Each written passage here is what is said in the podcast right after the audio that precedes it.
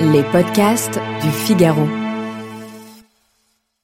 Au début de 1789, 60 000 cahiers de doléances sont rédigés dans l'ensemble de la France. Il s'agit de préparer les États généraux que Louis XVI a convoqués pour le printemps. Ces cahiers se lisent aujourd'hui encore avec émotion. Un monde disparu ressuscite sous nos yeux.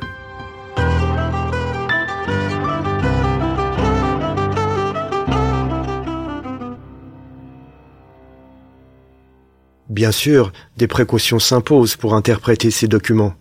Ceux qui tiennent la plume, ceux qui rédigent les doléances du peuple sont des gens instruits, souvent des avocats. Ils ont pu filtrer la parole des paysans et des artisans. On a même retrouvé dans plusieurs régions des cahiers types, ce qui suggère que des rédacteurs se sont concertés, selon l'historien Augustin Cochin. Mais malgré leurs limites, les cahiers de doléances de 1789 sont bien le résultat d'une gigantesque consultation populaire.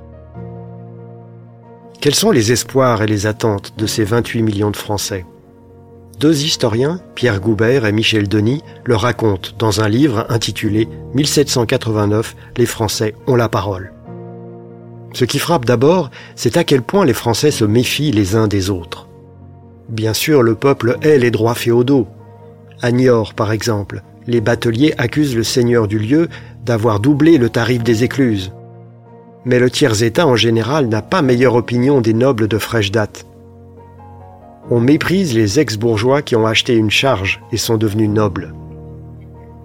Le tiers-État réclame l'interdiction de telles pratiques. La monarchie a sans doute discrédité la noblesse aux yeux des Français en permettant d'entrer dans cet ordre en payant, et pas seulement en versant son sang sur les champs de bataille. Autre enseignement. Dans ces cahiers, l'obsession du rang social est partout.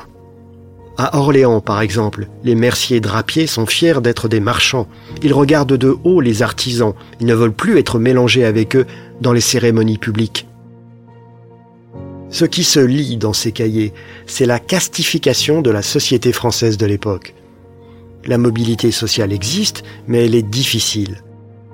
Et la passion de la distinction sociale nourrit le ressentiment des plus modestes, y compris au sein du clergé. À Auxerre, un curé de base affirme que souvent les évêques ne sont pas cultivés. Et il ose écrire C'est une chose bien affligeante qu'un évêque. Autre fracture, les campagnards jalousent les citadins. L'un d'eux accuse les villes de nous enlever nos plus robustes ouvriers pour en faire d'inutiles domestiques ou des courtisans. Les provinces, elles, sont à couteau tiré. Les habitants de la Guyenne se plaignent de l'hostilité des Languedociens.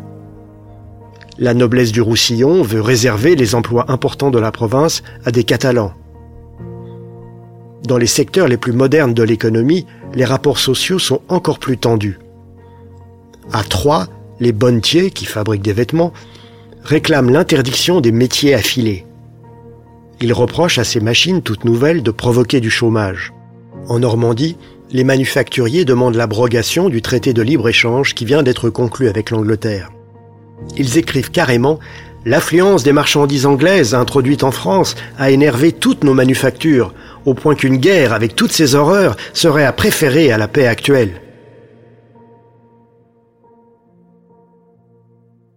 Finalement, le seul point d'accord entre tous ces Français, c'est la façon très respectueuse dont ils s'adressent au roi, même en faisant la part de la rhétorique.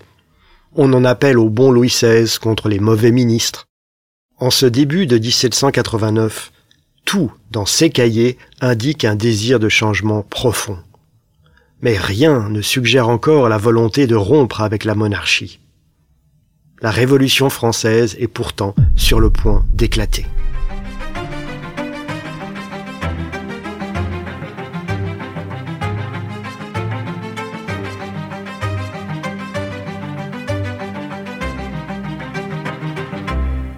Merci d'avoir écouté ce podcast.